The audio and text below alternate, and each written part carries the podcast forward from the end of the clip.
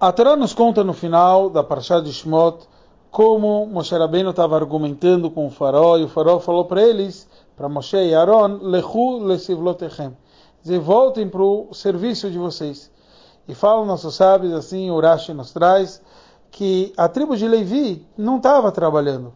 Então, se a tribo de Levi não estava trabalhando, o que que Faraó quis dizer? Volte para o estudo de Torá.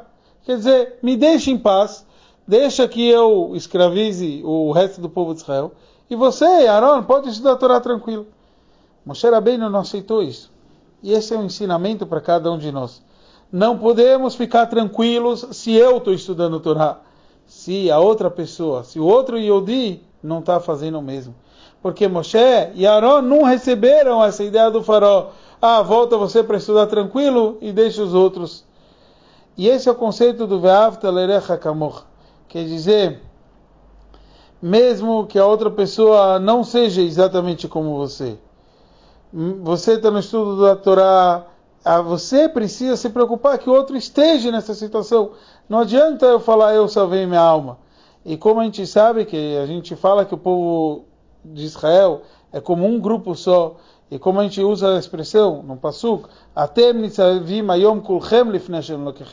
vocês estão todos perante Hashem, e como um exército fisicamente precisa estar todo o batalhão junto, e se não é responsável, até os, os maiores escalas no, no exército são responsáveis por todo mundo, assim também cada um de nós é responsável para estar todo o povo unido e da melhor forma.